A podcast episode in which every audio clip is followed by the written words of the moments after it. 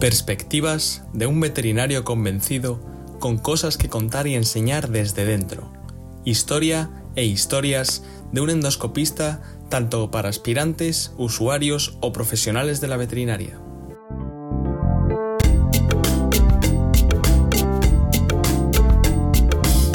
Vamos a empezar la ansiada entrevista de hoy, que llevamos... ¿Qué hora es? Las seis y media. Seis y media, pues habíamos quedado a las tres y media, pues bien, tres, tres que horitas, pasan, sí. tres horitas de La vida del veterinario, ¿no? la, la vida del veterinario.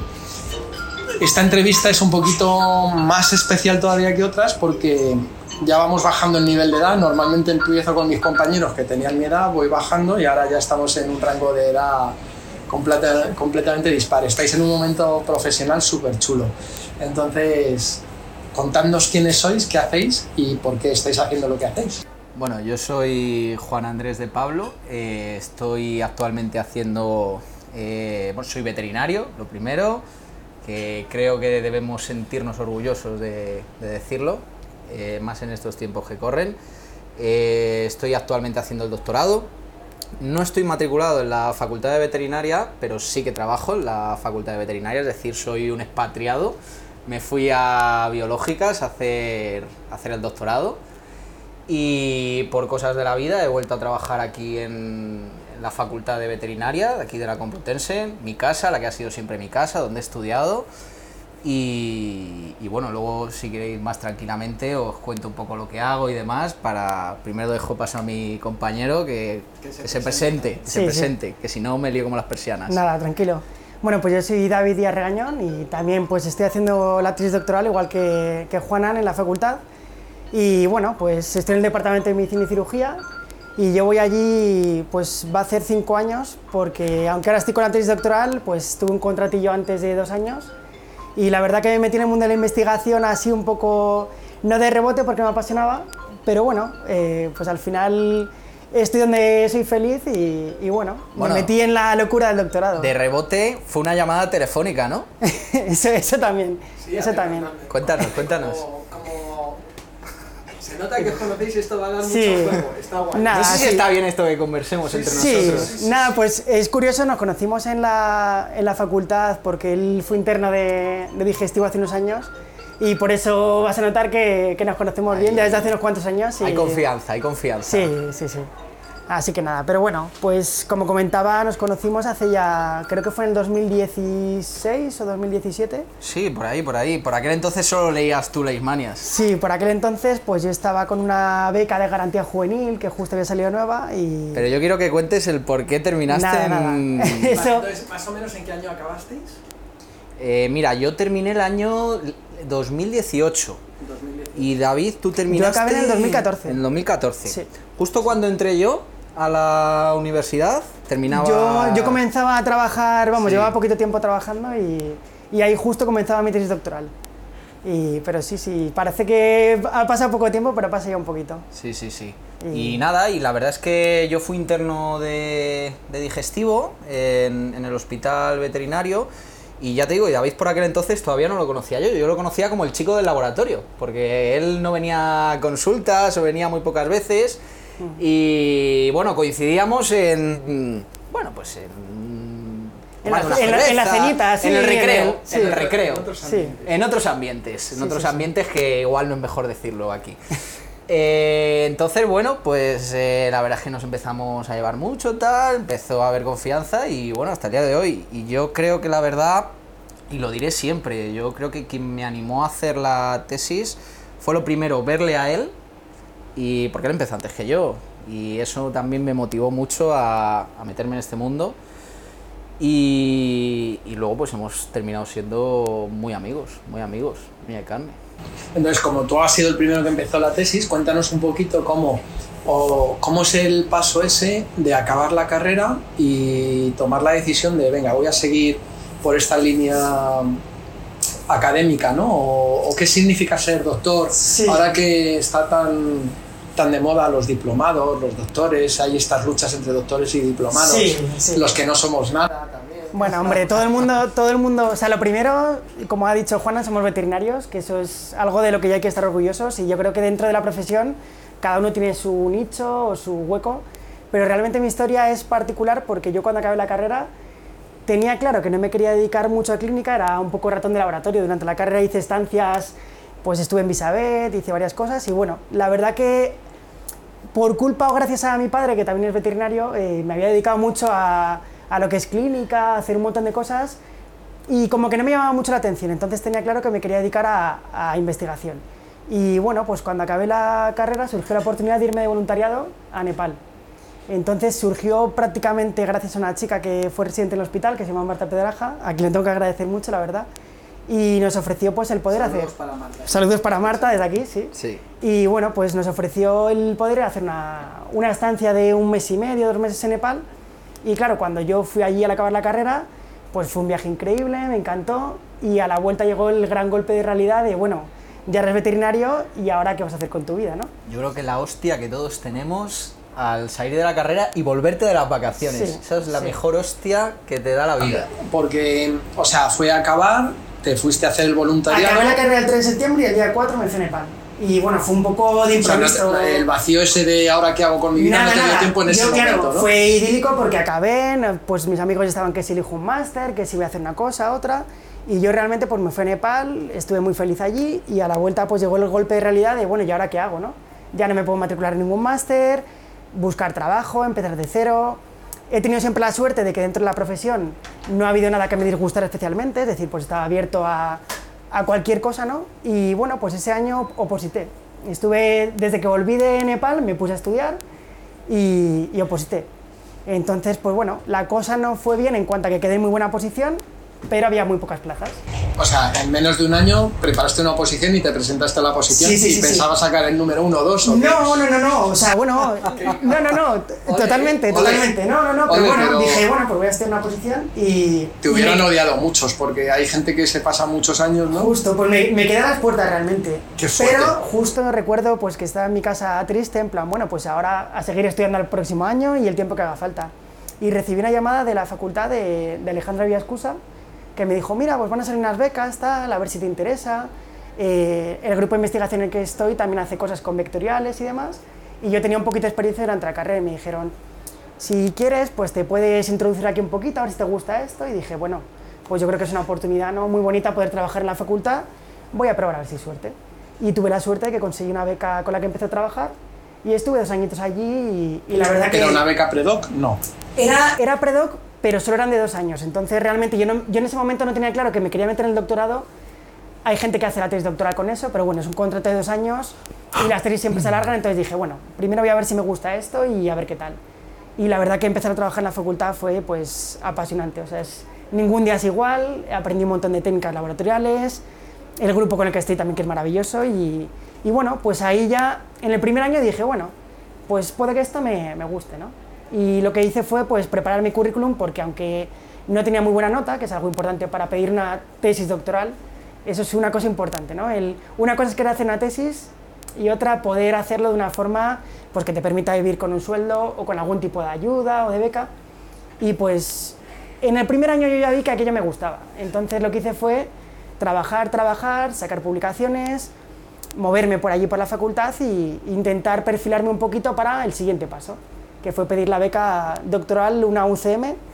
Que, Mal llamada beca, cuidado, ¿eh? Sí, es un sí, contrato. que aunque para mucha gente somos becarios, Es un contrato, no hay que somos decir que ha becarios. mejorado la cosa y ahora entramos a Oye, cotizamos. Paciencia. cotizamos, cotizamos. Esto Pero también lo hablaremos. Ese fue un poquito mi- mis comienzos. Y pues yo era ratón de laboratorio, pero en el primer año que empecé a trabajar allí dije, bueno, ya que estoy aquí, pues está muy bien sacar publicaciones y cosas, pero quiero ver clínica.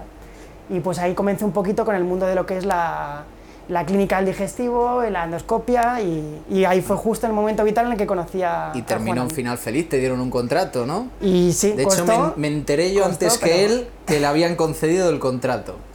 En un... Porque tú ahora, ahora nos dices qué, qué narices hacías por allí. Yo, bueno, yo... Cuenta, cuenta. Bueno, yo... tú acabas la carrera. Yo acabo la carrera, mira. Te yo vas a Me, me voy a Colombia. A Ah, Tailandia.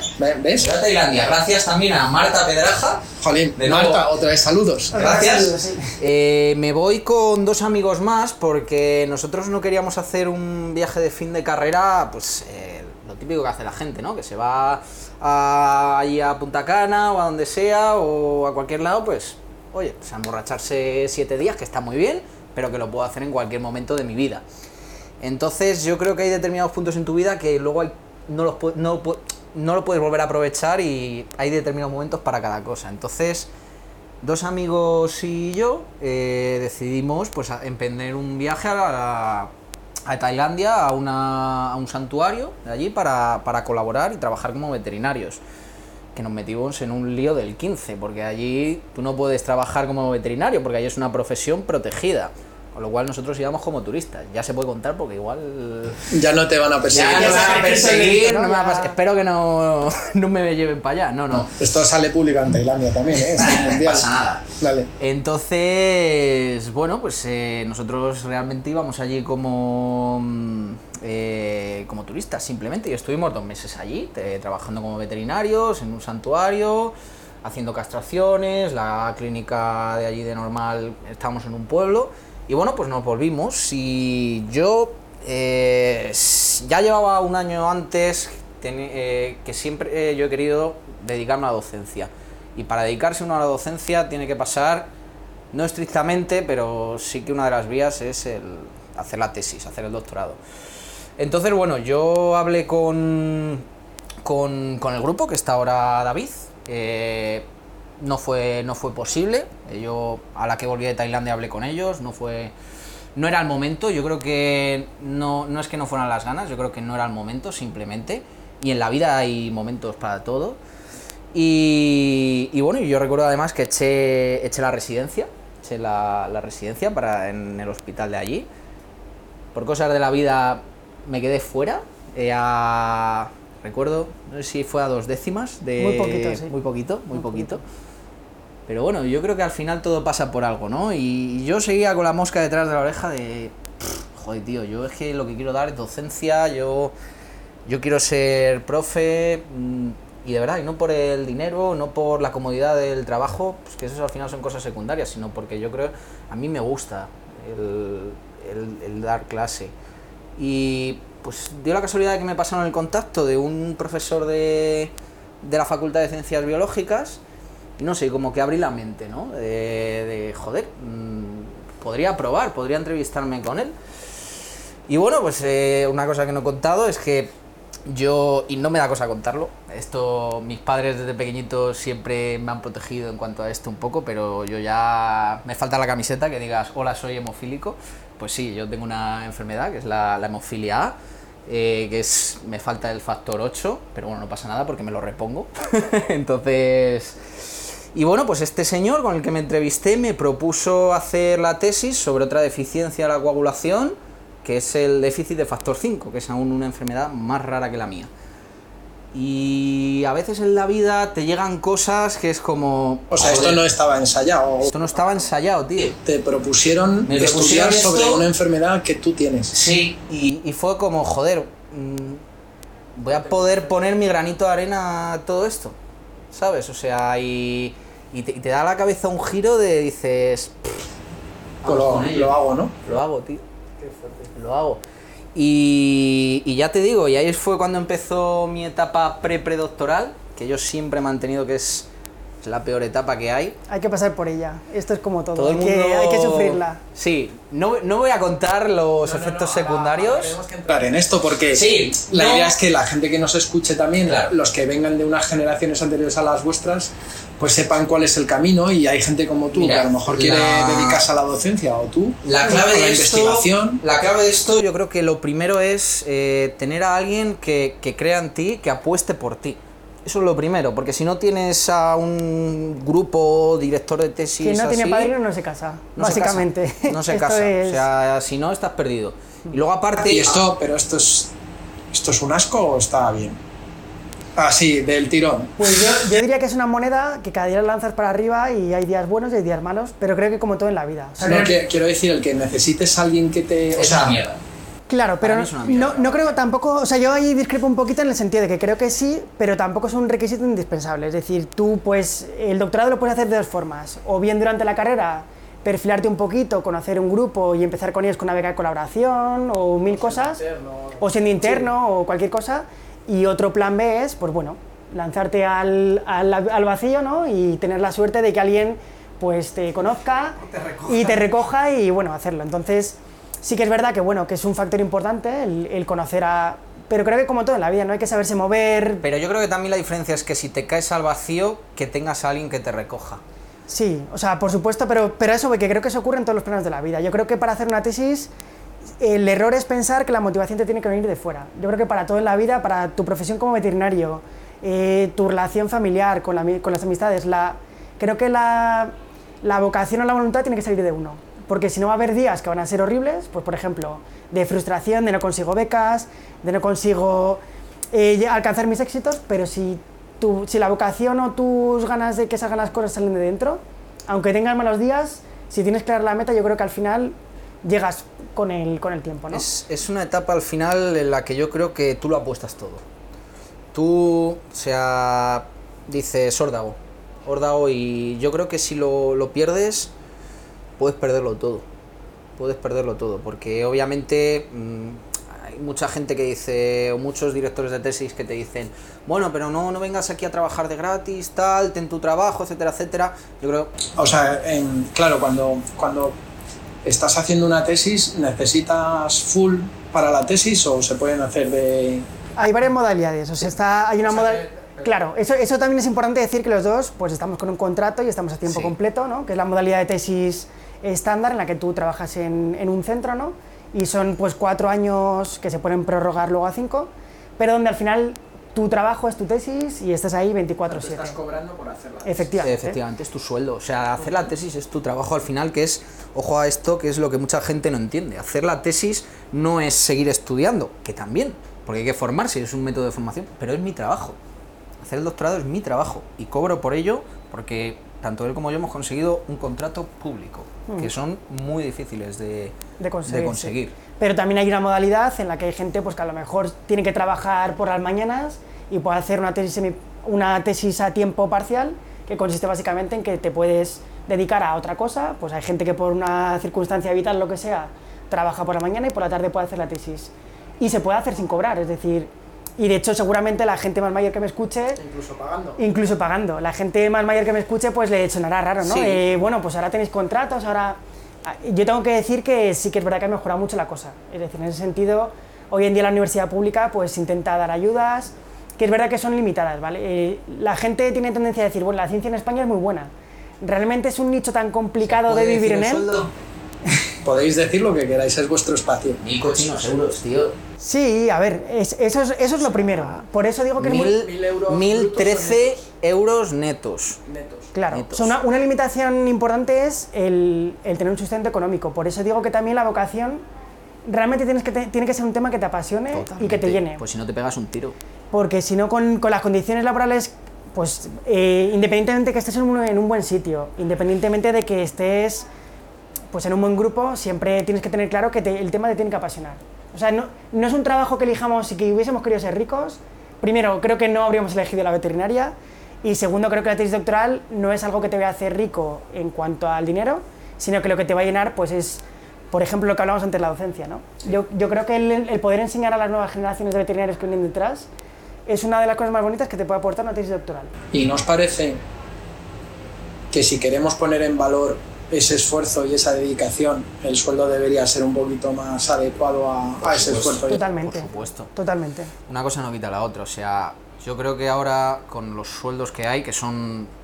Yo creo que son sueldos unificados para la mayoría de, de- de este tipo de, de sí, de contratos, diferentes becas que hay y de cosas eh, son es lo parecidas. que dice David. O sea, para seguir te tiene que, te tiene que apasionar. O sea, si yo, concretamente yo, eh, Juanan, hiciera una tesis sobre levaduras, creo que no aguantaría durante cuatro o cinco años.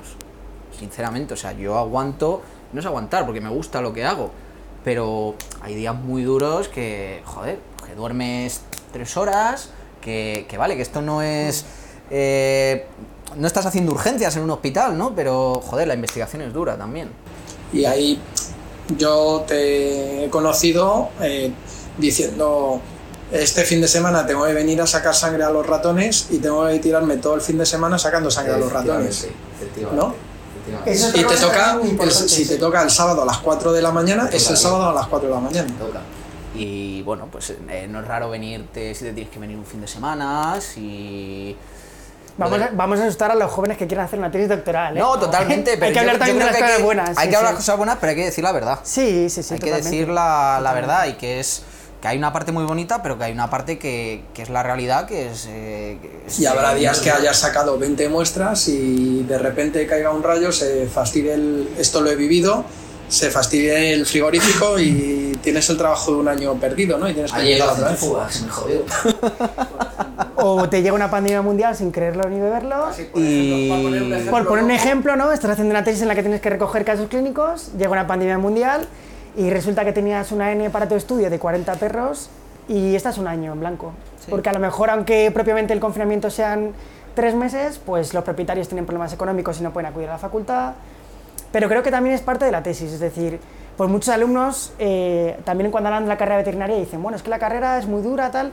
Realmente uno se hace veterinario sufriendo lo que es pues estar viviendo en la facultad, adaptándote a los exámenes, pues creo que una tesis es exactamente lo mismo. ¿Sabes? Uno se hace doctor mientras sufre ese camino y, y depende de cómo lo lleves, pues llegas mejor al final o peor, pero hay que saber también, o sea, ser doctorando es, lo hablamos siempre nosotros, resolver problemas. Solucionar problemas. Entonces es... Pero bueno, Lo, lo hablo mucho Tris con David y se lo digo siempre. Un doctorando soluciona problemas. Y cuando es doctor, sabe solucionar cualquier tipo de problemas. Salimos de marrones. O Hoy, sea, hoy que antes que estábamos hablando de si la importancia de ser diplomado o doctor que está de moda, creo que es algo que revaloriza al veterinario, no por el hecho de tener un título, porque al final pues cualquier una clínica puede ponerse en una sola para doctor, lo que sea. Claro. Realmente lo que marca la diferencia es que un doctorado, un doctorando ha sufrido durante X tiempo, eh, ha estado bajo estrés, ha tenido que resolver problemas y te... Creo que cualquier persona que contrata a un doctor sabe que está contratando a una persona que ha pasado por una serie de dificultades y que ha sido capaz de llevarlas a término. Yo os tengo que decir, yo no soy doctor, aunque lo estoy intentando, y yo soy de esos mayores que lo vamos a hacer pagando posiblemente. Sí. Eh, Bueno, y no soy. Bueno, vamos a intentar que no. Pero, Que no digo que en otros ámbitos no, pero que, así. que- que está estupendo, que no. no Cuando, cuando también se llega a una determinada edad, al final tienes tu trabajo, tienes tu familia. O sea, tú no puedes optar, por ejemplo, mm, a tener un contrato de 1000 euros como nosotros. No, a mí lo que me parece brutal es que yo tenía una beca eh, de residente, yo fui residente en el hospital, el primer residente de la, de la facultad fui yo. Y bueno, María Alonso y yo eh, fuimos los dos primeros. Y nos pagaban 98.000 pesetas, que son 600 euros, no llegaba a 600 euros. Parecido a lo que cobran ahora los residentes de ahora. Pero te estoy hablando de hace 22 años. Es que me parece flipante que sigan cobrando lo mismo, pero eso es otro tema. Pero es que a mí me obligaban a trabajar. Decían que 8 horas, 5 días a la semana, pero tarda- tra- trabajábamos como solo éramos dos y teníamos que hacer turnos de 24 horas. Eran 24 horas un lunes, pues yo libraba el martes, pero luego repetía 24 horas el miércoles, el viernes y el domingo. O sea, una semana cuatro veces 24 horas, otra semana tres veces 24 horas. Eso sale un poquito más, ¿no? A mí me llamaban el sindicalista porque yo decía, oye, esto exactamente, eh, vale, si me vendéis que esto es una beca de formación y para ser residente, que ya ves tú que no somos residentes, porque eh, se pretendía que fuera como una diplomatura, pero no, o como un MIR, pero no era la realidad. La realidad es que éramos mano de obra esclava por que nos daban un dinero por el que no cotizábamos. eh, esos años no cotizas. Y encima ni siquiera nos colegiaban. Hasta tuve que luchar, y esto lo digo, y el que lo escuche, que lo escuche, tuve que luchar para que nos pusieran un dosímetro. Y yo recuerdo que había días que hacías 30 radiografías y no, te, y no se gastaban el dinero en ponerte un dosímetro. O sea, alucinas. Pero es que no ha cambiado mucho la cosa, me parece. No, no. O sí. Yo quiero pensar que en cierto grado sí, es decir, pues obviamente siempre va a haber cosas para mejorar.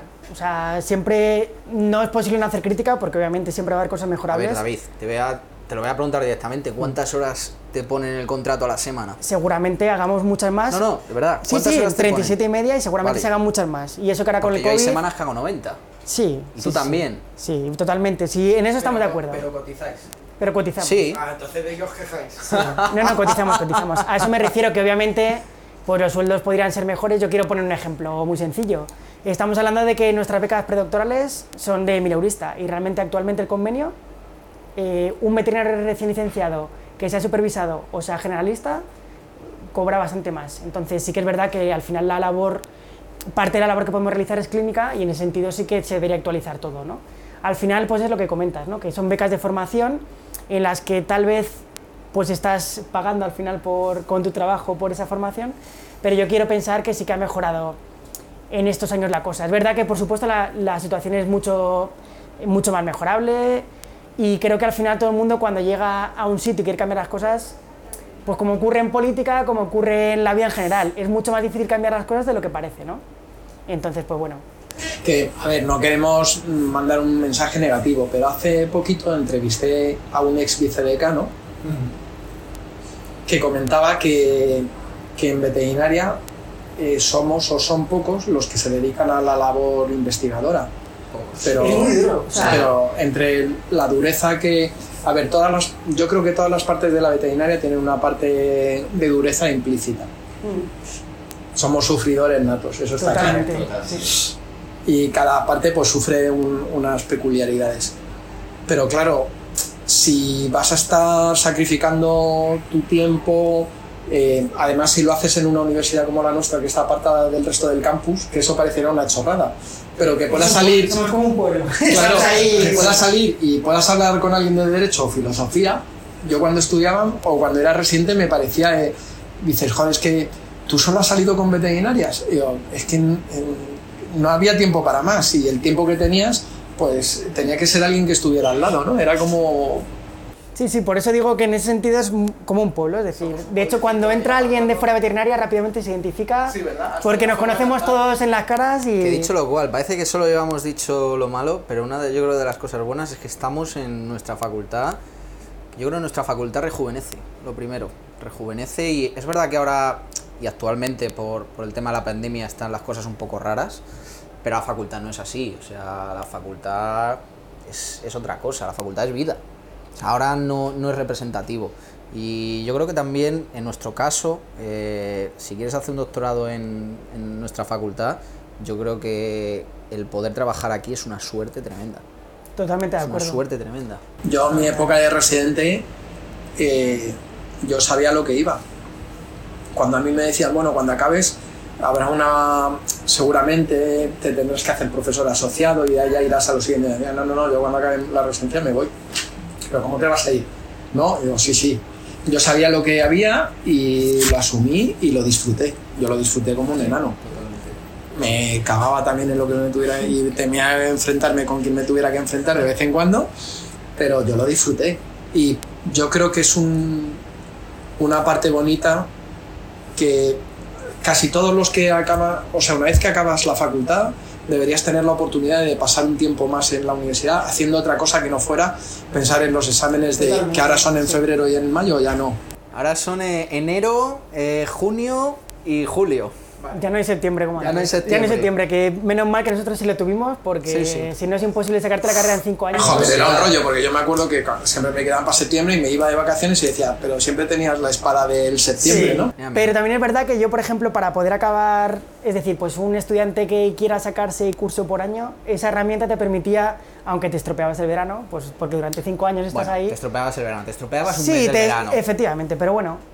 Pero yo creo que también, pues eso, al final cada uno, también esta carrera te permite eh, gestionarte un poquito como quieras. Y solo hay que ver los datos de, pues de los matriculados que hay, de la media de años que tarda la gente en sacarse la carrera. Creo que te permite un poquito, aunque es verdad que es una carrera muy estricta y muy dura, luego cada uno se gestiona como quiere y una persona que esté siete años no tiene por qué ser peor que una que, haya, lo haya acabado en cinco, ni uno que lo haya acabado en... Porque al final realmente hay mucha gente... Yo una de las cosas de las que me arrepiento un poco es de haber pasado muy veloz, ¿no? De me la quiero sacar en cinco años, tengo muy claro que quiero ponerme a trabajar rápido y ahora veo, pues estando de, haciendo doctorado, doy clase a alumnos y veo que hay gente que está 6, 7 años, pero que mientras está ahí dice, me voy a hacer interno de anestesia, me voy a hacer interno de... y acaban con un perfil mucho más rico que a lo mejor una persona... Hay dos perfiles, ¿no? El perfil de alumno sobresaliente que acaba en 5 años y perfil de alumno de notable, pero que tiene otras habilidades, ¿no? Y yo creo que a la hora de trabajar también se agradece mucho más ese perfil de notable que ha disfrutado la carrera y se ha empapado bien de los conocimientos. Y eso... también o no? Sí, sí, no, ya probado, ya probado. Ya, yo también Pero he eso- visto aquí el tío Claro, no, no, no, no, a ver, bueno, Uh. no, lo que, quiero, lo que quiero decir con eso es que a lo mejor para una tesis doctoral otro, otro debate que hay ahí es, vale, las becas van por nota. Entonces, una persona que quiere hacer una tesis doctoral cobrando un sueldo de la universidad tiene que optar a la excelencia, no vale con... Y yo he conocido casos de gente muy brillante que sacaba cinco y varía mucho y no ha optado a esa beca. Y a lo mejor no ha llegado a estudiar un doctorado por culpa de esa limitación, ¿no? También Entonces- no crees, David, y esto te pregunto tu opinión tuya, que no crees que hay gente o directores de tesis que se mueven o eligen gente en función únicamente de la nota? Pero yo creo que esa es la limitación económica. Es decir, si un grupo es grande y puede permitirse financiar una tesis doctoral, yo tengo amigos que han sacado un 5 en la carrera, han acabado en grupos maravillosos con mucho dinero y han hecho tesis maravillosas, van a publicar en Nature, si todo va bien, y gente que acaba muy bien, pero porque tienen un grupo con dinero. Pero también los que estamos en investigación sabemos lo caro que es. Es decir, hay muy pocas ayudas estatales, es, es complicado investigar. Es decir, otro, otro lado o otra cara oculta es, pues si ahora con el COVID hemos visto que hay grupos que investigan para vacunas y no tienen dinero, imaginaros para el IBD del perro, ¿no? Es decir, o consigues que tú, al final la gente de sanidad animal vive muy bien, porque al final si tu problema afecta al hombre, va a conseguir financiación mucho más fácil que si tu problema está limitado al perro o al gatito, ¿no? Que parece que eso no importa. De hecho, muchas veces hay que endulzar tus proyectos eh, diciendo que bueno, que van dirigidos para humano en vez de con una utilidad para el ser humano. Sí. Para que te den financiación. Porque no interesa, o sea, la- al final la, la No, al final los veterinaria- recursos son limitados y temas hay muchos. No vamos a decir Sí. que no interese, pero interesa mucho menos que el humano. O sea, si yo, por ejemplo, que estoy al final estudiando una enfermedad humana, que es ultra rara, se considera ultra rara, no tenemos nada de financiación, aquí al final lo que tiene financiación es, bueno, ahora el COVID, el cáncer, y Alzheimer cosas y más, poco más, Cuatro sí. cosas más. El resto de grupos de investigación son grupos tipo, o sea, todo el mundo tiene una financiación tal, eh, te tienes que gastar tanto para este año, presupuesto limitado. No, o sea, lo, lo raro es llegar y gastarte 300.000 euros en un año. O sea, eso no lo, lo- tienen. Poquito de grupos, incluso en nuestra facultad que es puntera en investigación, vamos, salen rankings de si el top Shanghai y demás, nuestra facultad investiga y dentro de la Complutense, vamos, hablo de la nuestra porque estudiamos ahí, que hay otros centros muy buenos de investigación, pero nuestra facultad está en unos rankings muy buenos de publicaciones, a pesar de que la financiación muchas veces es difícil. Es lo que digo, ¿no? Al final un sitio en el que los recursos son escasos, el que sobrevive es el bueno. ¿no? Como los médicos cubanos, ¿no? Efectivamente, justo. Esto es una conversación que tenemos muchas veces, que al final los mejores médicos son los cubanos, porque con pocos recursos, con los oídos, la vista y un fonendo, te saben diagnosticar cosas que otra gente necesita, un TAC, una resonancia. Pero es que eso no deberíamos haberlo perdido nunca, ¿no? Ahora nos han dejado una sala en la que tenemos el mejor tag de todo Madrid ahí al lado. Y, y yo hay veces que, que veo que remiten casos para hacer un tag que dices, pero si es que esto mirándole, abriéndole la boca al perro, habrías visto lo que tiene. Efectivamente. A veces, ese es otro error que está ocurriendo últimamente en el ámbito clínico también, pues eso, el, llegamos a técnicas tan avanzadas que a veces se nos olvida lo básico. Y creo que es fundamental, tanto para la clínica como incluso para una tesis doctoral, el sentido común. Yo os voy a contar otra historia de abuelo Cebolleta. Cuando era interno, yo era interno de, cirugía de caballos y también empezó, eh, montaron un grupo de traumatología de aves rapaces. Entonces, eh, por las noches operamos a las rapaces de 200, 300, 500 gramos y depende si era por la noche, normalmente eran por la noche también, pues caballos de 500 kilos. A mí el contraste me, me encantaba. Y en esa época había un grupo de, en anestesia que, que eh, trabajaban en Puerta de Hierro, en el Servicio de Cirugía Experimental, Paco Tendillo. Y entonces en aquella época traía vaporizadores, monitores, eh, isoflorano, que ahora sonará como de coña, pero entonces era como un lujo tener isoflorano en la facultad, ¿no? Y, y claro, monitorizábamos eh, presión inva- arterial invasiva, o sea, se hacían cosas eh, chulas. Y cuando empezamos a anestesiar pajaritos, yo decía, oye, que ¿por qué no tenemos un pulsiosímetro? Que eso era como el top, ¿eh? Un- uno de Drager que nos traía, que robaba Paco Tendillo del hospital para traerlo a los caballos y lo dejaba allí. Y, y nos vino, aquel grupo lo montó Silverio Cerradelo, no sé si nos oirá, pero si nos oye, saludos Silverio. Eh, y yo recuerdo que me- en ese grupo rotábamos por todos los servicios. Una semana eras cirujano, otra semana te tocaba limpiar y recoger mierda, otro día eras el que hacías el prequi, otro hacías el postqui, el postquirúrgico. Entonces, cuando te tocaba anestesia, yo decía, oye, pero que tenemos pulsiosímetro. No, fonendo y con la mano. Pero, no, no, es que se trata de que aprendas a hacer una anestesia así. Cuando sepas hacerlo así, pasamos al siguiente nivel. Pero tienes que controlar al paciente, saber si respira o no y, y yo, joder, me enfadaba mucho, decía, pero joder, si es que tenemos ahí los medios. Pero luego en el tiempo lo, lo agradecí, ¿no? Y es lo típico, sobre todo los anestesistas, que son los que más la cagan, claro, pobrecitos. Pobres. Bueno, Por si hay alguno que quiera entrar en el ¿Quieres mandar debate. No, pero muy típico de gente que está empezando, que tiene un monitor que va todo estupendo y el paciente está azul, ¿no? Eso... eh, Sí, al final el fonendoscopio, que es una herramienta básica, es lo mejor. Mejor. mirar, Y mirar al paciente y tus tocarlo. manos, tocarlo. Lo de Tailandia, lo de Nepal, pues es una, es una aventura. O cuando trabajas con especies que no te puedes permitir hacer algunas cosas. Por ejemplo, yo trabajo con delfines y no se puede hacer cirugía abdominal. Entonces, no puedes recurrir a la cirugía para resolver. Si hay un problema que solo puedes resolverlo quirúrgicamente, sabes que ahí se ha acabado, se ha acabado tu trabajo, ¿no? Y entonces aprendes a hacer cosas con una muestra de sangre, hacer diagnósticos casi imposibles. Yo no, ¿eh? La gente que... Yo al final solo hago endoscopio. Soy, soy fontanero solo. Pero hay gente que co- con un trocito de sangre es capaz de, decir, de darte una cantidad de datos de lo que le está pasando a un animal encima raro que dices, esto es un veterinario. ¿no? Pues puede haber una persona que no sea doctora y que a lo mejor lleve 30 años dedicándose a una cosa y va a ser muy buena. O sea, eso es, eso es innegable que la experiencia es formas, El doctor en realidad está enfocado al- a, la investigación, ¿no? Sí, sí, sí, pero, pero realmente si analizamos, si analizamos en profundidad lo que es un doctorado y una diplomatura, nos vamos a dar cuenta de que comparten muchas cosas. Es decir, Sí. si tú haces una tesis basada en la clínica, pues por ejemplo, puedo hablar de mi tesis doctoral o de mi compañera Bea, que desde aquí que- también le mando un saludo. Yo no estoy trabajando en el hospital veterinario de abajo, pero él pasa Claro, consulta creo, creo de que una persona, creo que una persona que haga una tesis clínica, eh, no hay tanta diferencia entre lo que es una tesis clínica y lo que es una diplomatura. Y de hecho conozco a varias personas que se han lanzado a la aventura, pues desde aquí mando un saludo también a, algún diploma que hay para facultad, se lanza a la aventura de hacer las dos cosas a la vez, sufriendo las consecuencias, claro, de hacerlo todo, pero al final la diplomatura pues es una formación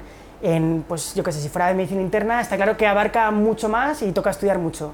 Pero creo que es un proceso de aprendizaje en el que te van a exigir tener publicaciones, eh, ver casos. Creo que una buena tesis y una buena diplomatura comparten más cosas de las que parece. Y creo que un diplomado está perfectamente preparado para hacer una tesis y al revés, porque es un camino de sufrimiento y aprendizaje, sufrimiento en el buen sentido, ¿vale? Esa es otra cosa que ahora- creo que es escalar, yo lo pongo un ejemplo, es como escalar una montaña en la que te puedes ir quejando de lo que cuesta subir o puedes ir viendo el paisaje que vas dejando atrás, ¿no? Hay que disfrutar de las vistas. Eh, estoy convencido, yo no he hecho una diplomatura, ¿no? no ahora mismo tampoco es algo que me ¿Y plantee. quieres hacerla? Ahora mismo no, me- no me lo planteo, la verdad. O sea, no, no sé en un futuro qué ocurrirá, pero creo que tanto la tesis como la diplomatura es subir una montaña, ¿no? Que es muy difícil. La gente va a ver pues, la foto de que has llegado a la meta, ¿no? Y vas a ser el diplomado o el tal. Pero creo que lo que hace a un diplomado o lo que hace a un doctor es subir hasta arriba y disfrutar de las vistas, ¿no? Y, la perspectiva te permite ver todo mucho mejor, pues tanto en tu especialidad, pues si eres doctor, si haces la tesis es una cosa muy concreta, y creo que te permite conocer también muchas cosas, es decir, pues mi tesis puede ser en digestivo, pero en la facultad otra cosa buena es que puedo trabajar con los de otro grupo, colaborar, aprender cosas de compañeros, compartir despacho con otro que está haciendo la tesis en endocrino y aprender por osmosis, ¿no? Yo digo de broma muchas veces que en la facultad aprendo mucho por osmosis, porque si tengo una duda de una cosa de medicina interna, puedo ir a hablar con esa persona, si tengo una duda de otra cosa, y creo que una diplomatura es parecido. Para mí, una cosa que tiene la tesis que no tiene una diplomatura es la docencia. Yo, como veo una diplomatura... En realidad, perdón, no te interrumpo solo muy rápido, para la carrera docente tienes que ser doctor. Sí, Sí. sí. Bueno, eh, en una universidad privada no realmente. Sí, pero en lo que es Sí una que universidad pública, en lo... En una universidad pública sí. ANECA las- te pide ser doctor. Sí, en las Eso- universidades privadas es verdad que te piden siempre un porcentaje a las universidades privadas de gente que sea doctor, pero en una universidad pública es requisito indispensable, salvo que seas eh, profesor asociado, eh, bueno, pues un colaborador de Sí. prácticas o similar, ¿no? Pero, pero es requisito indispensable si quieres sacar una plaza de ayudante doctor, contratado doctor, titular, seguir subiendo hasta catedrático. Y... Ministro de Educación. ¿Puedo, contar una, una chanza? Joder, te puedes contar lo que quieras. Siempre le digo a David, de hecho, de algún día, si soy decano, te llamaré para que seas mi vicedecano. Poco ambicioso, ¿eh? Poco ambicioso, sí, sí. Eh, yo he conocido a los que ahora están ahí siendo profesores asociados o ayudantes, Sí, sí. ¿vale? O sea, eh, mi- un profesor al que puñeteábamos mucho era Goyache. Eh, era, mi, era nuestro profe favorito de micro. A mí incluyendo- me dio micro también, me dio Sí. prácticas y me dirigió trabajos. Y él empezaba. Sí. Entonces, y jolín, le fastidiamos todas las prácticas, pero desde el cariño, porque nos Un parecía saludo a tío- Joaquín desde aquí. Sí, Sí, sí. nos parecía un tío maravilloso y yo me lo pasaba súper bien y el tío nos aguantaba como un campeón.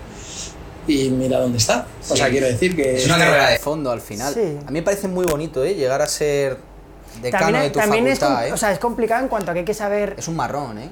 Sí, sí, no, es, es mucho más complejo de lo que Ah, parece. Más complejo, Es más complejo de lo que, que parece. decirlo. Cuando estás en un puesto así, el 90% de tu trabajo es política, ya no es docencia. Sí, y requiere, implica una dedicación para que creo que no todo el mundo, o sea, todo, mucha gente es válida, pero creo que si lo quieres hacer bien y demás, o, o la gente que he conocido yo que se ha dedicado a esto, te dedicas en cuerpo y alma, vamos. O sea, si ya hablamos de que una tesis es echar horas, Sí.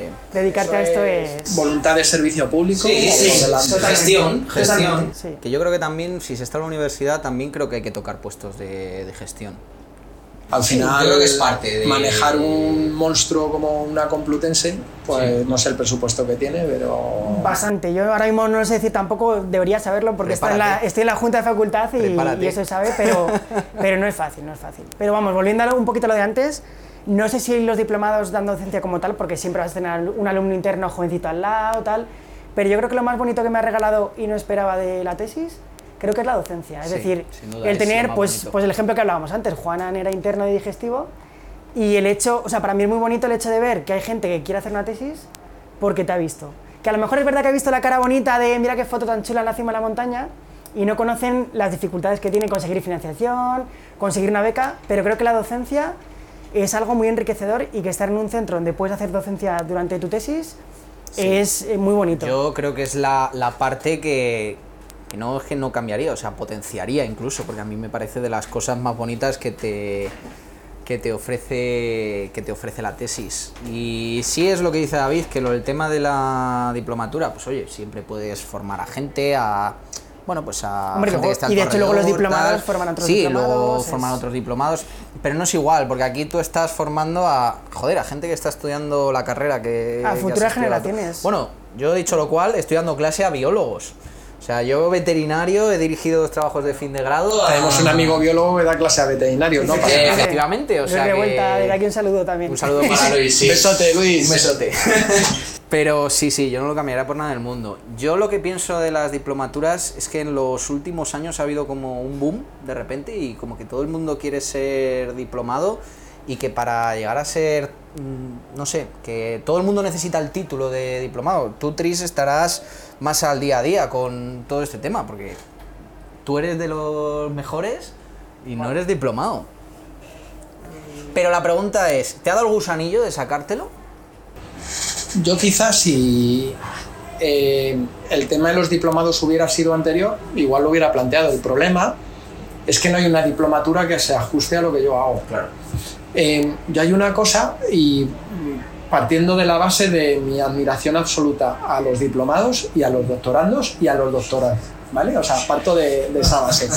Eh, por favor, que no se me malentienda porque me parece que es un, un camino muy, muy digno.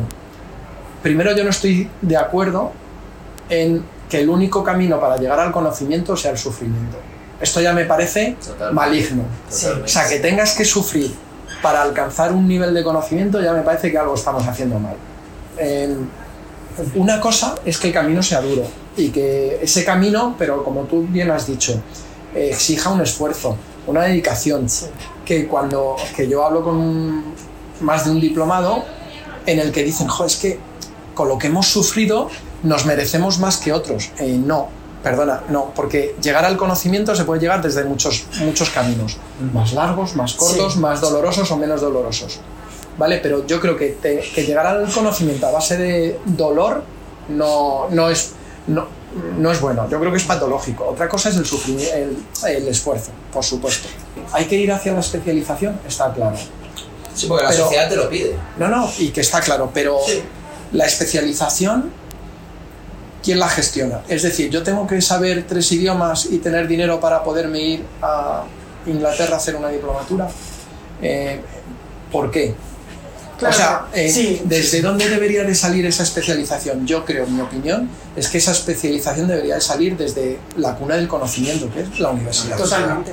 Entonces, que dentro de la universidad tendría que haber especializaciones, como hay en medicina, que tienes que hacer un BIR, un MIR o lo que fuera, ¿vale? Que yo creo que ese sería el camino, porque al final, en nuestro país, las únicas entidades que pueden decir que puedes trabajar de algo o no puedes trabajar de algo es el Ministerio de Educación y Ciencia y el Ministerio de Trabajo.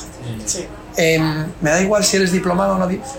¿Que sabes más? Posiblemente. ¿Que has pasado por un camino de conocimiento y que te ha llevado un conocimiento superior a otros? Eh, sin ninguna duda. Pero a mí nadie me puede decir que no puedo hacer una cirugía porque no soy diplomado en cirugía. Lo siento, no es posible. Y no soy doctor y tampoco nadie me puede decir que no puedo escribir un artículo. Ni dar O- una charla o dar una clase. charla o dar docencia. Exactamente. Eh, ¿No puedo trabajar en una universidad pública? Por supuesto. Entonces, yo creo que deberíamos de, de dejar de- las luchas o las competiciones o como yo soy diplomado yo puedo hacerlo y tú no. Eh, no, perdona, esto no es así. Y luego una cosa que me dijo un día un médico, y ya no os interrumpo más porque me habéis hablado mucho, ¿eh? Os Sí, sí, sí, sí, hemos hablado, hemos hablado. Eh, una cosa que, que le dijo un médico a un diplomado delante de mí, un señor que hacía, me lo contaron, vamos, eh, un señor otorrino que solo eh, trabaja en, yo qué sé, en el tímpano. Y cuando un diplomado le dijo que él era especialista, digo, especialista que no, de cirugía, pero ¿qué haces? Pues un abdomen, un tórax, una artroscopia, una trauma. Eh, perdona, eso no es ser especialista. Especialista soy yo que solo trabajo con el tímpano. Y es más, si me hablas de la nariz y soy otorrino, es que no tengo ni idea. Entonces, la especialización, en realidad, ¿qué es? O deberíamos llegar a ese nivel de, hospital, de especialización. No vamos a poder porque tenemos un volumen muy distinto al que tienen en humano. Sí. Entonces, vamos también a dejar de compararnos, que es otra de las razones porque la endoscopia, la endoscopia no es nada, en realidad no es una especialidad. Bueno, es una técnica de diagnóstico. No es diagnóstico por imagen porque no nos considera... de cirugía. Es una, tec- sí, es una técnica de Es una técnica, es una invasión. técnica que sirve en cirugía, Exacto. que sirve en medicina interna, que sirve en diagnóstico por Es- imagen, aunque digan que no. Es una técnica al final. Es una técnica y esa técnica te puede llevar a especializarte, por ejemplo, en por lo que yo quiero, que es simplemente patologías del uréter. ¿Y cómo llego al uréter? Yo voy a llegar con la endoscopia. Es mi herramienta para llegar a, ser el tío que más sepa del uréter. Sí, pero ya, ya os digo, o sea, para mí la visión, eh, comparto totalmente contigo que la formación tiene que salir de la universidad. Y si puede ser de la pública, pues yo creo que la, forma que ofrece actualmente la facultad o la Universidad Complutense, en concreto en veterinaria, para especializarte o formarte sobre algo, es decir, soy especialista en ese uréter, actualmente una vía para hacerlo es la tesis doctoral. Por supuesto. Entonces, por de ejemplo, hecho, ahí eso lo veo más. O sea, yo veo a un doctor más especialista que a un diplomado. Porque es que te pasas cuatro, cinco o seis años trabajando. dedicando en tu eso. tema, eso es. efectivamente. Y luego además va a ser tema... la caña de España en tema de trasplantes de heces, tema de a ver bacterias, qué tal. sí, a ver qué salen los resultados, y, pero... y, oye, yo sabré lo más del tema Claro. del déficit de factor 5. Eso es Pero además creo una que super, te abre puertas super también. especialista. Te abre puertas porque seguramente cuando... O sea, la, la ciencia al final consiste en res- responder preguntas. Y a lo mejor tu tesis doctoral es responder esa pregunta. Pero creo que esto es un camino que nunca acaba, ¿no? Cuando un buen científico tiene que preguntarse siempre... Es decir, por mucha especialización que cuanto más te especializas, creo que más te das cuenta o crees que no sabes de algo, ¿no? Es decir, la, gente que más sabe es la que reconoce, oye, pues igual a mí esto se me escapa. El otro día hablamos con un médico, oye, ¿qué opinas de la vacuna del COVID? Soy cirujano, no tengo No ni idea. tengo ni idea. Cuando oyes decir a alguien que no sabe algo, te das cuenta de que más sabe, ¿no? Pues yo creo que en esa especialización, la tesis doctoral o a lo mejor una diplomatura, pues hay diplomaturas más extensas, menos extensas, pero creo que es que es una forma de abordar el conocimiento de forma más específica. A lo mejor durante la carrera, antiguamente se hacía, ¿no? Mis padres, mi padre se especializó en medicina y cirugía, mi madre era bromatóloga, también es veterinaria, y, y bueno, realmente Lo tenías colgado para hacer otra cosa, ¿eh? Claro, no, bueno, tengo tres hermanos, somos cinco hermanos y los tres mayores son de letras todos. Y los dos pequeños que somos los que hemos vivido de cerca las cosas, La cagasteis. la cagamos y nos metimos de Geme- lleno. Gemelos, además, Gemelos, sí. haciendo la carrera, curioso. Y precisamente por eso, mi hermano que en su día quería hacer medicina y acabó, eh, entró en veterinaria por circunstancias de la vida, al final se dedica a lo que quería, que es medicina tropical, en el carro de cero, habiendo estudiado veterinaria. También creo que es bonito que la especialización, creo que una, si la facultad impusiera, tú tienes que ser bromatólogo, A lo mejor en dos años dices, joder, pues no era lo que quería. Y tú ya eres bromatólogo. Sin embargo, si tú... Creo que la carrera tiene que ser una base de formación, de saber buscar dónde están las cosas. Bueno, al final eso es lo bueno que tenemos los veterinarios, ¿no? Que somos polivalentes para. Pero no para muchos porque, no porque abarcamos mucho y apretamos poco, sino porque realmente te da una noción. O sea, creo que un veterinario es una de las profesiones más completas que hay. Sí. Es decir, sabemos. de la más bonita. Aparte de la más bonita, sabemos de muchas cosas, ¿no? A mí hay veces que la gente me dice, ¿cómo? Somos los listillos de las Sí, sí, de- somos los que ganamos al trivial porque sabemos mucho de, todo, muchas cositas, ¿no? de todo. Pero también tiene lo bonito que te permite especializarte luego, lo dicho, no hace falta ser doctor, no hace falta ser diplomado, hay gente que lleva 30 años en un campo y va a ser lo mejor en lo suyo, sea o no sea doctor, sea o no sea diplomado. Aquí también el problema es que mucha gente yo creo que se piensa que un título te da el saber absoluto. Para mí. Y Es verdad que para ser diplomado doctor tenéis, o sea, hay que demostrar Sí, que has sí, logrado ese Eso David lo ha dicho. ¿eh? O sea, David lo ha dicho antes O que. sea, por favor, que los diplomados no se me ofendan. No, no, no, que no se porque- ofenda a nadie. Que no se ofenda a nadie. Porque no voy en contra de nada. No, no, yo tampoco. O sea, yo soy doctorando también. O sea, y no me voy a tirar piedras contra mi propio tejado, ni contra los diplomados. Pero yo creo que al final, eh, por más que tengas un título, eh, no quiere decir que, que sepas de lo más. Que sí, que te puedes acercar a, a un conocimiento bastante extenso, pero mm, yo creo que eso también es lo bonito de la ciencia, ¿no? Seguirte preguntando y seguir conociendo. Oye, y para entonces, para la gente que está acabando la carrera, que quiere ser clínico y que de repente ve esto de, jolín, de las diplomaturas, de lo que, que vienen de. O sea, que, que a lo mejor lo del camino de irse tres años a tal, eh, ¿ya no se puede ser veterinario? O... Sí, claro que sí. Sí, es decir, claro que sí. lo bonito de esta profesión, mira, mi grupo de amigos éramos 13 personas, hay gente que se dedica a la seguridad alimentaria, gente que se dedica a la clínica, gente que hemos optado por la locura de hacer una tesis doctoral, ¿no? Pero creo que lo que tienen que tener claro es que cuando acaben la carrera van a tener un abismo y un vértigo porque hemos pasado todos, ¿no? Sí, ¿no? Esa sensación. Esa sensación de, madre mía, llevo 5, 6, 7 o los que sean años estudiando y ahora viene el, el gran abismo, el barranco de ¿y qué hago ahora con mi vida?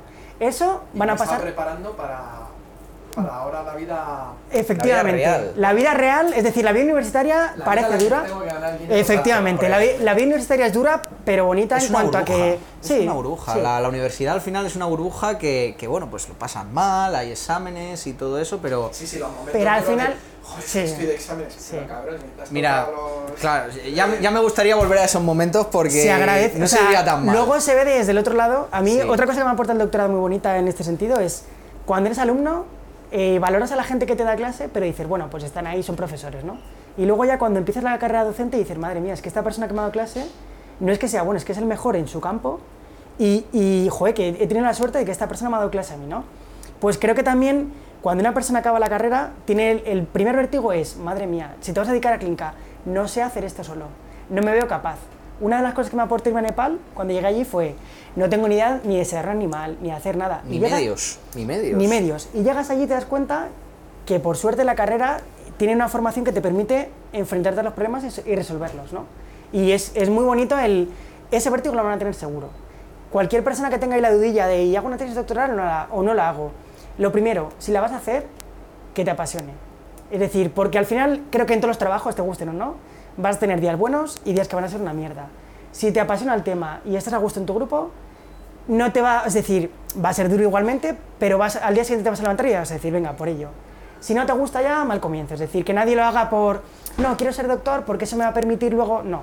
Es decir, esto no es un camino para, sino que es una forma de vida realmente. Van a ser cuatro o cinco años de tu vida donde te va a tocar, pues eso, va, Sí. va a ser duro. Y yo también doy un consejo a la gente que se quiera aventurar en esto, que ya no solo el tema que también, sino un grupo, unas personas que te respalden, que no estés tú solo.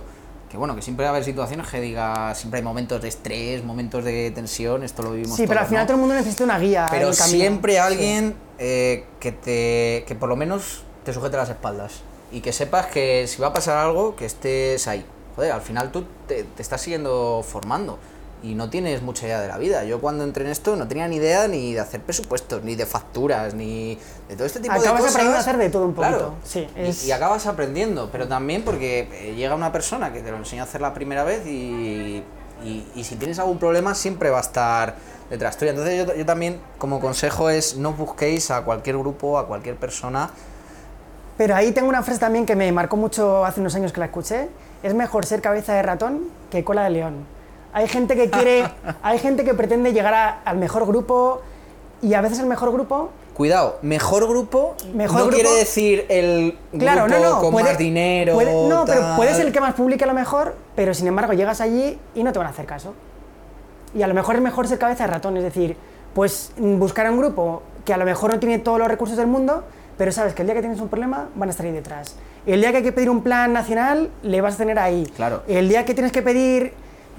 Entonces, es muy importante también, pues eso, saberte mover en el mundo, probar, incluso antes de acabar la carrera, ver qué, qué se hace en tu facultad o en otras, es decir, que no hay que tener miedo a salir de, de nuestra, de nuestro nicho, ¿no? que es muy cómodo, pero también se puede volar lejos del nido, es decir, hay gente que hace la tesis en el extranjero, Se va biológica. se va biológica, Claro, sí. claro, sí, pues sí. mira, para mí Juanan es el claro ejemplo de que cuando tienes un sueño y lo persigues, lo consigues. Mi recomendación a una persona que dude sobre si hacer la tesis o no, lo primero, que no se espere a voy a acabar la carrera y a ver qué pasa, sino si puedes ya mismo ir viendo grupos, eh, ver si publican o no publican, ver, no, no solo quiera lo bueno que es como calidad científica el grupo, sino también humana. Es decir, no voy a caer en el sitio que publique mucho, sino, oye, que a lo mejor me interesa, pues eso, Eso es lo importante, calidad humana. Un hombro donde poder llorar. Totalmente, porque, porque te voy a... Sí, humana. sí. Y yo creo que, pues, porque siempre vas a tener algún día así de llorar y es importante el, el tener, pues eso, un equipo detrás, ¿no? Yo no sé si después de este podcast va a haber mucha gente que quiera hacer el... Yo espero que... Yo espero que yo sí, espero sí. que sí. Yo, espero que, sí. Es decir, eh, lo primero va a ser la incertidumbre, eso lo vas a tener seguro. El pelear por conseguir una beca, porque yo... Yo no recomendaría a nadie, es decir, pues, pues se puede hacer la beca gratis o trabajando a tiempo parcial o tal, pero creo que es algo en lo que te tienes que meter de lleno. Eso es como estudiar una posición. Si estás que sí, sí, que si no, que si estudio, siempre va a haber alguien que el día que tú no estudies va a estar estudiando al 100% y cuando salga esa posición va a estar por delante. Entonces, creo que en una tesis tienes que implicarte al 100%. Por supuesto se puede hacer, es decir, pues hay gente para todo, pero mi visión es que es un trabajo, pues eso, Sí, para lo- que hay que estar ahí. Y es verdad que lo puedes hacer en cualquier momento, pero yo siempre recomiendo que cuanto antes eh, lo hagas, o sea, básicamente también pues, yo creo por condiciones de vida, condiciones económicas y tal. Sí. O sea, yo ahora mismo, yo tengo 25 años, David tiene 30. Sí. O sea, yo ahora mismo no tengo unas necesidades económicas que... ¿verdad, capullos? Lo tenéis Sí, sí, había que sacar ahí la pollita. Había que sacar la pullita. No, pues fíjate. No, pero, pero al final tú estás pagando un alquiler que, Sí, bueno, que- pero- que yo por circunstancias de vida no, no, no lo estoy pagando. Eh, es verdad que a ti te queda un año y pico Pero eso de voy, creo que hace unos años una persona que está haciendo tesis doctoral no podía vivir en la situación que vivo. O sea, en ese sentido me siento afortunado porque no es una limitación la, la economía, pero creo que, pues eso, que una persona que quiere hacer la tesis de gratis, como digo yo, No puede. es... O sea, se puede... Se puede, pero mm, quizá con cierto apoyo económico detrás. Sí, sí, ¿no? y, y sobre todo pues eso, que, que al final también eh, decimos lo de, pues es que hay gente que si no te paga no te quiere tener. Yo también entiendo que tener una persona, exigirle a una persona que haga esos pequeños esfuerzos que va a tener que hacer seguro, de ir un fin de semana, de, pues yo por ejemplo que he hecho cultivos celulares, si te toca ir el fin de semana a echar un toca. reactivo, te toca. Te o si te toca. toca ir a las 10 de la noche a echar un anticuerpo, si no estás convencido y no te gusta y, y te permite llevar una vida digna, sino que lo haces por simple vocación, pues es probable que te cueste. Y además otra cosa, no hay, no suele haber nadie pinchándote con un palo diciéndote, oye, haz esto. O sea, tú eso te lo organizas tú, lo haces porque lo tienes que hacer y nadie está con un palo diciéndote, oye, tal, esto. Hay muchas cosas que sí que están en plazo, que bueno, que hay que entregar, etcétera, etcétera. Pero normalmente tu tesis como tal, Esto gestión. me, me ha recordado a las profesiones esas con los lápices en la espalda.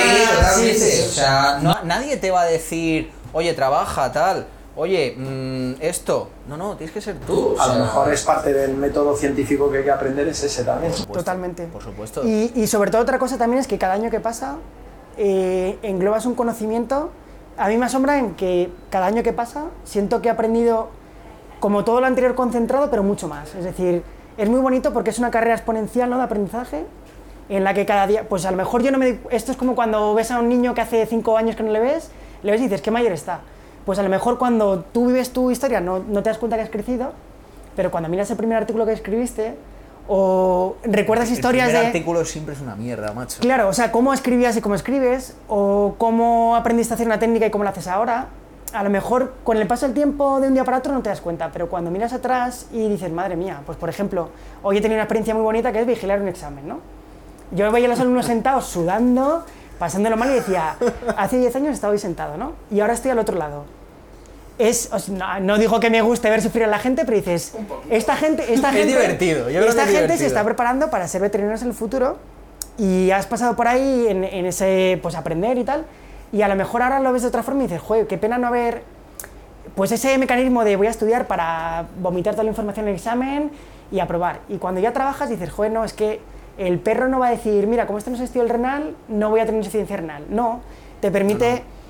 Creo que es muy bonito el, el verlo también desde el otro lado, ¿no? El, el ya no como... Porque somos alumnos de doctorado, Sí, o sea, pero ya realmente eres medio profesor, medio alumno. ¿no? Seguimos Estás siendo el el, el escalafón más bajo entre el Es- profesorado. Estás en el limbo. En el Entonces, limbo, sí. cuando ves a un alumno que protesta contra un profesor de, pues es que eso está fatal, ahora con el COVID, ¿no? Todo el, todo el cambio que toca hacer en, en muy poquito tiempo. Ves al alumno que se queja y dices, joder, yo me quejaba por esto y ahora lo vivo desde el otro lado. Como docente, Tú ya te has pasado al lado oscuro. sí, sí, sí, totalmente, ¿no? Yo todavía Yo- sigo en el lado, bueno, más pegado al estudiantazgo. También mi, mi hermano es que está estudiando ahora mismo, tercero de, eh, segundo de veterinaria. El año pasado pasa tercero, entonces es verdad que todas estas cosas... capullón, seguro. Nah, Ah, vale, vale. nah, le quiero un montón. Un saludo para Javi. Javi, un saludo desde aquí. Y, y al final yo creo que eso también lo, lo vivo de cerca con todos los problemas, porque al final, joder, oye, yo duermo con él, al final. Yo llevo toda la vida durmiendo con mi hermano y mi hermano llego yo a mi casa y me cuenta todas las movidas, que hay en la facultad, tal. Y al final es como que todavía no, no me he despegado de, de ese ambiente. Sí, sí, no, a ver, sí, yo por, yo por supuesto no digo que esté despegado, pero sí que hay cosas que criticaba como estudiante de y esto. Sí, que ahora ya lo ves de otra manera. Y luego ves, dices, joder, pues a lo mejor, yo qué sé, pues es que este profesor en una clase ha hecho no sé qué. Y a lo mejor ahora ves que hay unas vías para hacer esas quejas que no se utilizan. Probablemente sea también problema de, del otro lado, ¿no? Entonces, estoy en una situación bonita y a la vez difícil de. Yo creo que esto es lo de Ostras, siempre. me, Nadie, sentía, me sentía esto y ahora sí esto, ¿no? nadie Pero- tiene la verdad absoluta. Efectivamente. Nadie tiene la verdad absoluta. Un 6 y un 9, si yo lo veo desde arriba y desde abajo, lo voy a ver diferente Claro. y es lo mismo, ¿no? Pues. Nada pues es blanco igual. ni negro. Aquí hay escalas Sí, de grises. sí. Pero bueno, que, que también es muy bonito ver eso, el, el verlo desde el otro lado y decir, joder, pues hace. Eh, yo durante la, durante la tesis se puede hacer docencia en propedéutica. Y recuerdo con mucho cariño, pues cuando Ángel o Merche me explicaron la palpación de un abdomen, ¿no? Y ahora estoy en la consulta con alumnos y les estoy explicando eso y digo, joder, pues ojalá crear en esa gente ese crear ese germen ahí que crezca luego ese interés de, oye, pues quiero aprender y creo que eh, aprender enseñando es de lo más bonito que se puede hacer en, dentro de un ambiente universitario. Es la mejor forma de aprender. Ah, De ¿no? ti depende que esa gente luego cuando salga a trabajar sepa esas cosas. Por ejemplo, Y, y- y disfruten. y disfruten, disfruten de y, ello, disfruten y, y vean la y vean el aprendizaje como un como algo bonito y que va a surgir de ellos. Es decir, cuando acaben la carrera no van a tener a alguien detrás de aprueba este examen.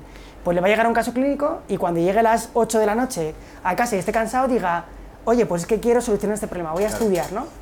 Eso es diferencia también a lo que es un buen veterinario para mí del que no. El que se recicla, el que va aprendiendo, el que, el que se sigue... Cuando acabamos la carrera hacemos un juramento hipocrático, ¿no? Sí. Ahí, donde nos comprometemos a seguir formándonos, seguir actualizándonos. Hay gente que no lo hace y gente que sí. Hoy en día, buen veterinario es casi todo el mundo. Pero lo que marca ese pequeño porcentaje de gente que está por encima en cuanto a llegar a un diagnóstico o caer bien o tener un buen trato con un propietario, creo que lo marca eso, el, el seguir con esas ganas y esa vocación de seguir aprendiendo, ¿no? Y hay, hay viejos de 20 años y hay jóvenes de 65. De 65, sí, totalmente. y eso lo marca la... Hasta los 65. Hasta, y luego ya, eso Luego no... ya- Sí. Luego ya...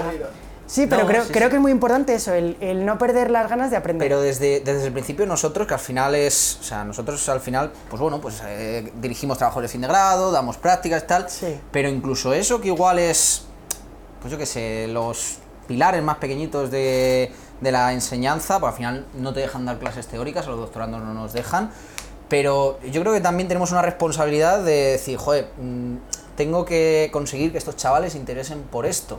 O sea, ya no tanto en dar yo mejor o peor la clase, o sea, que estos chavales que están aquí escuchándome aprendan, aprendan y que puedan aplicar lo que yo les estoy explicando en un futuro y además, bueno, pues que mm, les parezca interesante. Fíjate, yo eh, ahora recuerdo eh, cuando yo hacía el trabajo de fin de grado, yo ahora sé lo que es ser tutor de un trabajo de fin de grado.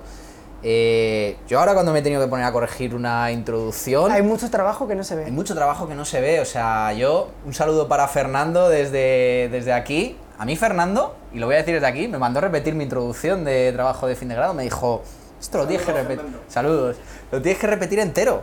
Y a mí me han traído ahora una introducción que de verdad está por decir lo mismo. Claro, pero ese es el proceso de aprender enseñando. Exacto, exacto. De que tú no te das cuenta hasta que te pones en el otro lado y dices, ostras, este hay que volverlo a escribir, ¿no? Hay que volver a... Pero es muy bonito, o sea, yo creo que es reconfortante incluso, pues para mí el hecho Para de que... ti mismo, sí. Para mí que se me acerque alguien en la facultad y me diga, me estoy planteando hacer, hacer una tesis porque te he visto, es bonito. Ahora O nos sea, van a parar por la facultad, macho. Bueno, eh, si esto lo compartimos, ya sabéis, vais a ser famosos. No, no, eh, Sí, sí, pero cuánto- sí. Yo ya los alumnos de la facultad ahora mismo los puedo ayudar por poco, poco porque me he separado bastante de, de esa época. ¿no? Ahora estoy viendo la forma de retomarlo porque a mí la docencia siempre me ha gustado. De hecho, me fui de la facultad. Uno de, las de los motivos por los que decidí que no era mi sitio era porque no me dejaban enseñar. Entonces yo dije, es que yo aquí qué pinto. No puedo aprender de lo que quiero. No puedo aprender como quiero y no me van a dejar enseñar, pues yo me tengo que ir. ¿no? Y fue la decisión. Mi vida de veterinario se acabó, dejé la residencia, me fui y dije, ya esto de la veterinaria nunca más, ¿no? Luego tardé un mes o así. en volver. Ah, Sí, sí, pero bueno, un mes y los dos años de saneamiento en Asturias que me dio tiempo de, ¿sabes? De bajar el nivel en la cabeza, hacer un trabajo de veterinario en el campito súper repetitivo y que no me exigía eh, gran concentración, evitar que un cuerno de una vaca me sacara un ojo, pero era, era más de supervivencia, era un trabajo de supervivencia más que de... Y después de esos dos años, al tercero dije, vale, ¿ahora qué? Volvemos otra vez a, los inicios. ¿no? Entonces fue muy chulo. Que me gustaría primero aprovecharos porque esta mañana cuando iba hacia la facultad para, para veros, eh, una de las cosas que pensaba era, jolín, deberíamos hacer unos ciclos en los que participaran los alumnos, no solo de la pública, yo creo que también de la privada, porque son dos mundos un poco como los diplomados y los doctorados, que parecen muy distintos, pero que en Pero el fondo que- entenderse. y que obligados es a lo mismo. entenderse. Y van a trabajar juntos. en y que muchos hay que trabajar juntos porque eso es bueno para la profesión. Que los diplomados, los que no somos diplomados ni doctorados ni somos nadie, y los que sois doctora- doctorados o doctorandos, y los que vienen de la pública, los que vienen de la privada, nos juntáramos, seríamos una, pot- una profesión muy potente. No estamos unidos, no nos consideramos a nosotros mismos, nos quejamos de que no nos consideran cuando nosotros mismos no nos queremos. Eh, esto es lo primero que tenemos que cambiar y lo he dicho cien mil veces. Sí, sí. Yo cuando pongo la tele con el COVID y veo que es un veterinario y le pone abajo epidemiólogo, digo, Claro. somos veterinarios. Somos- yo soy Y que cada veterinario, uno, exactamente. cada uno elige un camino para llegar a donde tiene que llegar y ningún camino es mejor ni peor. Y deberíamos apoyar al compañero que ha elegido un camino u otro a decir, venga, ¿y qué puedo hacer yo para ayudarte a que tú seas mejor? ¿Y cómo me puedo beneficiar de lo que tú sabes para yo ser mejor?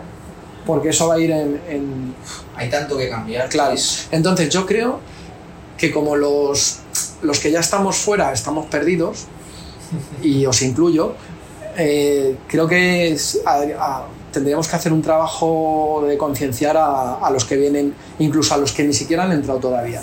Entonces os voy a pedir ayuda para, para esto, que lo tengáis claro. Y tú me has dicho que tienes un carguito que... Sí, en, en junta de facultad al final pues se tiene mucho contacto con lo que es eh, todo el alumnado, pues desde primero hasta quinto, y creo que es una forma de poder acceder a... Tengo muchas ganas de liar a, a un señor que también fue vicedecano de alumnos, en fin. Hay por ahí unas cuantas cosas que me gustaría dar una vueltecita y os pediré ayuda. Entonces ya para, para acabar es- esta primera toma de contacto, pues os pido, como siempre pido a todos los invitados, que hagáis un pequeño final vuestro. Eh, os doy vuestro momento para que digáis lo que, El minuto de oro. lo que, que- lo que queráis decir, Pues. sabiendo que no va a ser la última vez que hablemos. ¿eh? Bueno, yo, a pesar de que pueda parecer de que decimos muchas cosas malas de, de esta de- del doctorado, yo animo a la gente a hacerlo, quien quiera hacerlo, quien tenga dudas de hacerlo, porque creo que es una etapa muy bonita, vital, de vida, una etapa de crecimiento personal, eh, no solo al final de conocimiento, también como, como persona, y que al final son cuatro o cinco años los que sean que bueno que te, que- que te cambia y que te hace que te hace evolucionar y bueno eh, poco más Eh, yo por mi parte encantado de haber estado con contigo Tris Eh, cuando quieras volvemos a hablar de lo que, de lo que sea. Y nada, pues eh, a mí por, de momento me quedan 3-4 años por delante, a mi compi... Un poquito menos. Un por poquito desgracia, menos, porque voy justito, pero, pero bueno, de ahí también está la diferencia entre los 25 y los 30, ¿no? A mí me es. quedan más años. Nada, pues yo así como resumen mm, lo que quiero decir es eso, que cualquier persona que tenga inquietudes, que por supuesto que también estamos disponibles, vivimos en la facultad, con lo cual cualquier persona que tenga dudas, que le surja cómo pedir becas, cómo empezar en el mundo de la investigación, pues que estamos abiertos los dos a que cualquier persona se acerque a preguntarnos. Y nada, pues animar a que es una etapa muy bonita, como comparto totalmente lo que dice Juanan, es una etapa bonita desde el punto de vista de aprendizaje, vital, creo que te abre mucha la, la mente, que te abre muchas posibilidades también de futuros proyectos, de colaboraciones, no solo universidad, ¿eh? totalmente. Entonces, por eso, que recomendar a cualquier persona que tenga ahí esa inquietud o que le resuene por ahí dentro esto de qué es el doctorado, que no tenga la idea de que es algo malo, sino que para nada, que es, es una etapa muy bonita de la vida y que aunque se sufre, eh, se disfruta mucho y cuando, cuando vas llegando a la cima de la montaña y miras abajo, te das cuenta de todo lo que has crecido, pero también de que no has llegado solo arriba, sino que tienes mucha gente a la que agradecer, pues desde el alumno que te ha preguntado una cosa que te ha hecho llegar a casa y hacértela estudiar, hasta pues toda la gente ¿no? con la que se puede trabajar. Y nada, pues animar a, a todo el mundo que se lo esté ahí, que tenga la intriga, Y que por bueno, mucho que te digan que es imposible, nada es imposible. No, al revés, si te dicen que es imposible hay que darle más caña. Hay que darle más. De hecho, no sé si te lo conté, eh, pero a mí me dijeron algo así. Cuando volví, eh, me fui a Asturias, eh, saneamiento, de repente digo, no, eh, yo lo que siempre he querido hacer es endoscopia, no siempre, pero a mí me parecía que era desde siempre. Dos años era, era un siempre entonces, o tres años, o cinco años. Me puse y cuando bajé a Madrid, eh, hubo alguien que me en la facultad y me dijo, ya me he enterado que vas a hacer endoscopia móvil, tal. Y dije, sí, sí, Y, pues te vas a morir de hambre. Y dije, voy bien, voy muy bien, este es el camino. Si te dicen que es imposible, casi mola más, ¿no? No, es verdad, porque mucha gente te puede decir, "Nah, tú tienes determinada nota, va a ser imposible, tal. ¿Será más difícil o menos difícil? siempre hay Pero, alguna vía para conseguirlo, sí. Oye, Sí. currando, si lo quieres, lo consigues, como todo en la vida.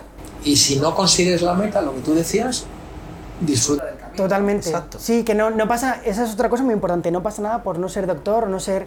Y el mundo está, o sea, hay mucha más No se gente... acaba el mundo, no se no, acaba. no, es que es, es otro camino diferente, es otro camino más dentro de todos los caminos que hay en la vida para desarrollarte como profesional. Si algo te gusta y te apasiona y te puedes dedicar a ello, es decir, esto es un, un trámite o una etapa de la vida, pero hay mil formas de vivir la vida y, y lo importante es que te sientas a gusto con la que te haces tú y que te guste lo que haces, porque si no, si te gusta tu trabajo, que sé, no sé quién lo dijo, pero, pero lo ponen en todos lados, si te gusta tu trabajo, no es trabajo. No, y se te hace todo más ameno. Hombre, ya, a, a mí me dijeron que, jo, que somos unos privilegiados, yo en mi caso, no, porque voy a trabajar en pijama. Totalmente, sí, sí. Totalmente. Bueno, chicos, jo, muchísimas gracias, ha sido un placer enorme. Gracias, gracias por dejaros liar y por la tarde que os he dado, que desde que hemos quedado hasta que hemos podido acabar es lo que tiene. Sí, es una tarde diferente, sí. Además ha sido muy divertido. Eh, cuerpo extraño, sí. Eh, chicos, no, ah, no, han anulado. No, esperad, otro cuerpo extraño. Y al final, bueno, vamos contigo y lo que salga. O sea que agradeceros el paseito que os habéis pegado y, y este ratito que ha sido muy agradable y seguro, seguro, seguro que hay mucha gente que, que lo va a aprovechar. Bueno, chicos, pues muchísimas gracias. Muchas gracias, Tris. Síguenos en Instagram, arroba trisampayo, para no perderte las últimas novedades.